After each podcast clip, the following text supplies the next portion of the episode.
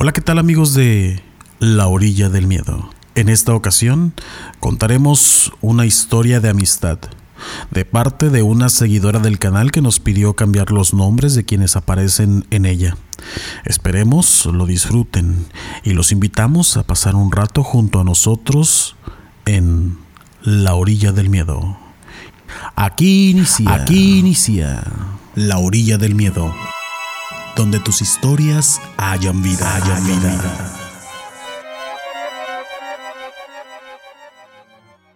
De esto que les cuento no hace mucho, pero aún, si hubieran pasado años, estoy segura que los recuerdos de este suceso no hubieran cambiado la claridad con que aún puedo recordar cada detalle de esta parte de mi vida, que pretendía ser una de las más bonitas y que terminó siendo muy inquietante.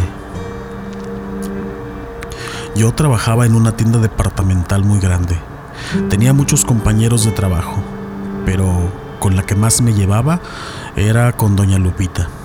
Ambas trabajábamos en el aseo y tareas muy pequeñas dentro de la tienda. Yo era soltera. Vivía sola pero no era mayor. Ahora tengo 32 años y esto ocurrió hace algunos 3 o 4. Doña Lupita era mayor, pero de muy buen corazón, de esas personas que apenas las vas a saludar y ya te están sonriendo. No sé cómo explicarlo, pero era muy agradable estar junto a ella, y como trabajábamos dentro de la misma rama, casi siempre andábamos juntas. Doña Lupita estaba casada desde hace muchos años con el mismo hombre. La vida les había negado el placer de ser padres, aunque, como dice ella, no fue por falta de intentos. No sé si lo decía para aliviar el pesar que le daba a dicha situación, pero así contestaba cada que le preguntaban. El caso es que su suegra estaba enferma desde que ella se casó con su marido, así que los años se les fueron cuidando a la señora, y cuando se dieron cuenta, eran mayores y los niños no habían llegado. Ellos eran un matrimonio de los de antaño, fieles, rígidos, fuertes, inamovibles. El Señor, por lo que me platicaba doña Lupita, era muy fiel y trabajador, hogareño, dedicado a su casa, y ella también, dedicada a su vida sin meterse en la de los demás. Ambos tuvieron uno o dos trabajos por años, muy seguidores de quienes los apoyaban. Decía que si la tienda las había apoyado siempre, ella apoyaría a la tienda de la misma manera muy dedicados ambos. No es por echarles flores, pero es para que se hagan una idea del tipo de persona que era doña Lupita y de quien creía yo que era su esposo. Obviamente, esta idea era basada en lo que ella me platicaba, porque yo nunca conocí físicamente a su esposo. Pero como todo inicio nace destinado a tener un fin, ese matrimonio se acabó. Sin faltar a los valores de ambos, terminó como debía terminar con la muerte de alguno de aquella pareja, y el destino quiso que primero partiera el esposo de doña Lupita. Así que ella faltó un día y Radio Pasillo se emitió a toda velocidad el rumor de que el marido había muerto. Y por eso doña Lupita no había venido a trabajar. Recuerdo que me preocupé mucho, porque sé que esa pareja solo se tenía a sí misma para acompañarse. La mamá del esposo de doña Lupita ya había muerto algunos años y ellos se habían quedado solos. Ese día me lo pasé recordando aquella posada del trabajo donde nos habíamos encargado Lupita y yo de los adornos y gracias a aquel día yo logré entablar una buena amistad con doña Lupita. Eran fechas decembrinas y estábamos adornando el salón, pero en cuanto doña Lupita me vio supo que algo me pasaba. Me preguntó una o dos veces y yo, yo me negué. Pero con esa sabiduría que tiene la gente mayor me dijo, está bueno, mija, acá ando para lo que ocupes. Me quedé callada y le agradecí. La verdad es que no tardé ni diez minutos en abrirme y contarle lo que en ese tiempo me pasaba. No era nada grave y no es importante para la historia, así que solo les diré que estaba triste por la insignificante basura y escoria humana de mi ex. Lo lamento. Y esto será lo único que diré de él, pero gracias a esa conversación nos hicimos muy cercanas y así pasé el día acordándome de lo cercanas que nos habíamos vuelto. Así que en cuanto salí de mi trabajo en la noche fui a su casa. Pasé en el camino por dos cafés. Sé que a ella no le gustaban los cafés de la tienda, pero que era como ella llamaba a todo café que no fuera hecho en su casa. Al llegar, Esperaba encontrar una velación o gente reunida, pero solo estaba la luz encendida de su sala. Toqué la puerta y abrió Lupita con la cara más triste que nunca le hubiera visto. Simplemente la abracé y le ofrecí un café. Lo miró y tomó mi vaso y el que le traía para ella. Solo atinó a decirme que pasara. Vi cómo se dirigió a su cocina y vació los dos vasos de café en el lavatrastes y sin voltear a verme me dijo, te lo agradezco, pero mi café lo hago yo misma. Pasamos la noche platicando sobre su marido. Me comentó que ellos ya lo tenían platicado. No querían velaciones ni nada, simplemente que lo cremaran y con las cenizas se hiciera lo que quien quedara en pie decidiera. Cabe señalar que sentí un escalofrío cuando volteó a un lado y miró una urna que yo no había notado. No lo iba a tirar al mar o a quién sabe dónde, lo quiero a mi lado, me dijo. Aún recuerdo esa frase y el cariño con que lo mencionó. Resulta que el Señor había muerto mientras dormía, el sueño de los justos. Por obviedad, no sabemos si se despertó o no. Lo más seguro es que sí, pero sufrió un ataque fulminante al corazón mientras estaba recostado en su cama. Pasamos el rato entre una plática y otra y así me invitó a quedarme a dormir. Dijo que tenían un cuarto extra y que estaba listo. Me sentí comprometida a quedarme ahí con ella. Al final de cuentas yo vivía sola y la verdad es que nadie me esperaba en mi casa. Doña Lupita necesitaba de mi compañía y me quedaría con ella por la amistad que se había creado entre nosotras. Así que le acepté la invitación. No me gustaría hacerles muy larga la historia, así que simplemente les diré que duré un buen tiempo en aquella visita que pretendía ser de simple apoyo. Doña Lupita comenzó a ir de nuevo a trabajar, pero siempre, a la salida, ella me preguntaba, hoy en la noche también regresas, ¿verdad? Me sirve de mucho que estés conmigo. Y así, un día tras otro, yo seguí asistiendo con ella pero la verdad es que las cosas se empezaron a poner raras. Ella empezó a hacer caminatas nocturnas. A veces la escuchaba caminar a la cocina, poner café y ahí se quedaba en la sala nomás. Amanecía y nos íbamos a trabajar. Lo que se me hacía muy curioso al inicio es que siempre amanecía una taza de café llena, como si ella siempre sirviera dos. La verdad es que nunca pregunté sobre esto porque era obvio que ella servía una taza de café para su esposo. Y al igual, era obvio por qué no amanecía vacía.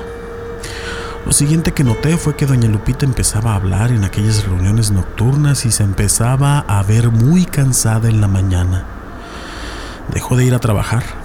Según ella tenía suficiente dinero para no trabajar más, pero a mí me preocupó más y cada vez que salía de la tienda me venía a la cabeza la pregunta de doña Lupita.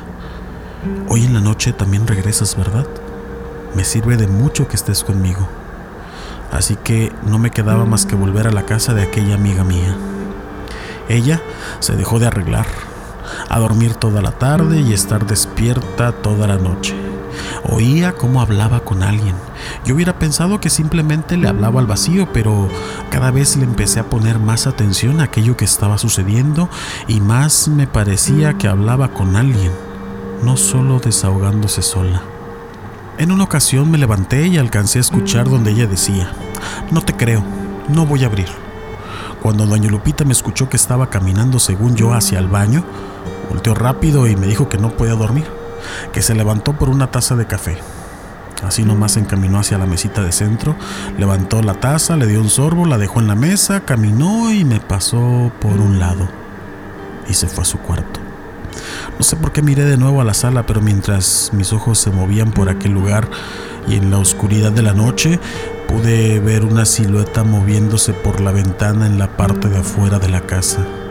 No sé si sería verdad lo que vi o solo fue un juego de mi imaginación. Pero les digo que eso registré en mi mente. Quise hablarle a doña Lupita para preguntarle sobre dicha situación, preguntarle por qué hacía esos recorridos, preguntarle también con quién hablaba en la noche. Pero mi mente, mi mente ya estaba en otro sitio. No había cabida para pláticas racionales. Me fui a acostar y de suerte no acabé con doña Lupita en su cuarto por el miedo que sentía. La cosa es que me fui a acostar y no volví a dormirme. Así me fui a trabajar, en blanco. Y ese día me sentí muy mal, así que decidí que era momento de preguntar a doña Lupita por lo que estaba pasando. Y también lo que había visto yo. O me decía para irme o no me decía nada, pero de que me iba, me iba. Así que en la noche llegué con ella y en la tacita de café que siempre tomábamos cuando yo llegaba, la abordé mientras le contaba mis inquietudes y mis experiencias. Noté que sus ojos se llenaban de lágrimas. Primero pensé que ella estaba sintiendo alguna especie de coraje o traición por sentirse espiada, pero pero luego entendí por su semblante y reacciones que ella se sentía avergonzada. Y así me lo confirmó. Me contó que después de un tiempo de la muerte de su marido, empezó a escuchar voces y a escuchar sonidos en la casa. Pensó que eran sus recuerdos mezclándose con la realidad tratando de aferrarse al pasado y se levantó a tomar un café, como lo hacía con su esposo antes. Me dijo que quizás en su mente lo podría mantener con vida aunque solo fuera una ilusión, y pensó que con eso le bastaría a ella así que siguió el juego. Pero conforme avanzaban los días empezó a ver ella también a alguien parado fuera de su casa. Y cuando ella se acercaba a la ventana con la esperanza de que su mente pusiera la imagen de su esposo frente a ella, esa presencia, ente o cosa como le quieran llamar, se iba y se dejaba de ver. Pero seguía hablándole.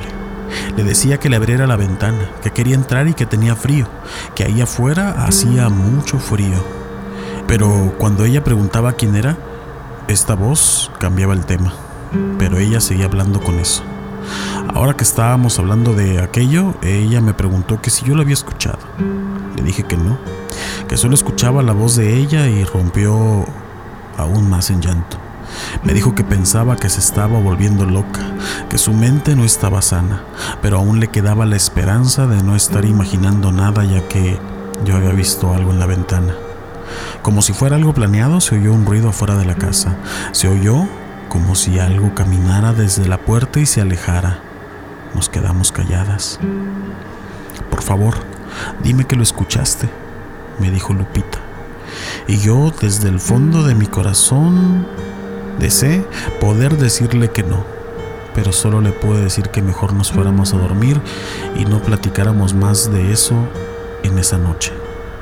Dormimos juntas en la misma cama y lo que les voy a contar no sé si me lo crean o no. No los culpo, porque aún hoy, al estar escribiéndoles esto, tengo mis dudas. Pero en la madrugada, serían las 4 o 5 de la mañana cuando desperté y vi a la señora Lupita sentada en la cama y en su ventana, pero por dentro había una figura de un hombre o al menos una persona oscura, como si su cuerpo estuviera hecho de sombras, muy alto, con brazos y piernas muy largas. No pude gritar. Con mucho esfuerzo y sin dejar de poder ver aquello que estaba de pie dentro del cuarto con nosotras, moví mi brazo para tomar por un hombro a la señora Lupita. Ella dio un salto, como si no hubiera estado despierta y de repente yo lo hubiera despertado. Pegó un grito y cayó en la cama, dormida, desmayada. Aún no lo sé, pero quedó inconsciente. La moví y la moví, Batallé mucho para que despertara. Entre estos forcejeos y somnolencias me dijo, lo dejé entrar. Tenía que estar segura, pero no era él. Al día siguiente no fui a trabajar. Me reporté enferma y me llevé a doña Lupita a mi casa. Con mentiras al inicio le dije que me acompañara por unas cosas y así logré sacarla. Llegamos a mi casa y estuve dando vueltas y revolviendo cosas pensando en cómo plantearle la idea de ya no volver pero ella solo me dijo, mijita, no más quiero ir por mi esposo, pero la casa ya no me sirve para vivir, déjame quedarme en tu casa. Así que no tuvimos ningún problema para dejarlo así. Aquí estamos viviendo en mi casa, pero les juro que en la noche a veces escucho ruidos fuera de ella, como si algo nos hubiera seguido y a veces veo esa figura fuera de mi casa. Cuando voy llegando la veo parada junto a mi puerta durante algunos segundos y en un parpadeo ya no está. Vigilo muy atentamente a doña Lupita para ver si no se me levanta en la noche o, o algo, pero creo que ha empezado a dormir más tranquila. Por mi parte, a veces creo que escucho voces, pero no son más que murmullos del viento o de mi imaginación. O eso es lo que me gusta creer. No sé si alguna vez han pasado algo así, pero hubo una historia de su canal que me hizo pensar en esto que estoy viviendo. Quiero pensar que esto que estoy experimentando es solo la acumulación de miedo que de algún modo mi mente lo expulsa en porciones racionadas fuera de mí. Pero me daría terror saber que aquello nos va a seguir indefinidamente. Por supuesto, yo jamás abandonaría a Doña Lupita. Empezó esto conmigo o yo con ella, no lo sé. Pero sí sé que estamos juntas en todo, En esto. todo esto. Gracias por escuchar un relato más de La Orilla del Miedo, un espacio donde tus historias cobran vida y renacen en cada, cada emisión. emisión. Si tienes alguna historia que contarnos, mándanos un correo a laorilladelmiedo@gmail.com. También puedes buscarnos en nuestras redes sociales, en Instagram y Facebook como La Orilla del Miedo. En Twitter, encuéntranos como arroba Orilla del Miedo. Hasta la próxima. Hasta, la próxima.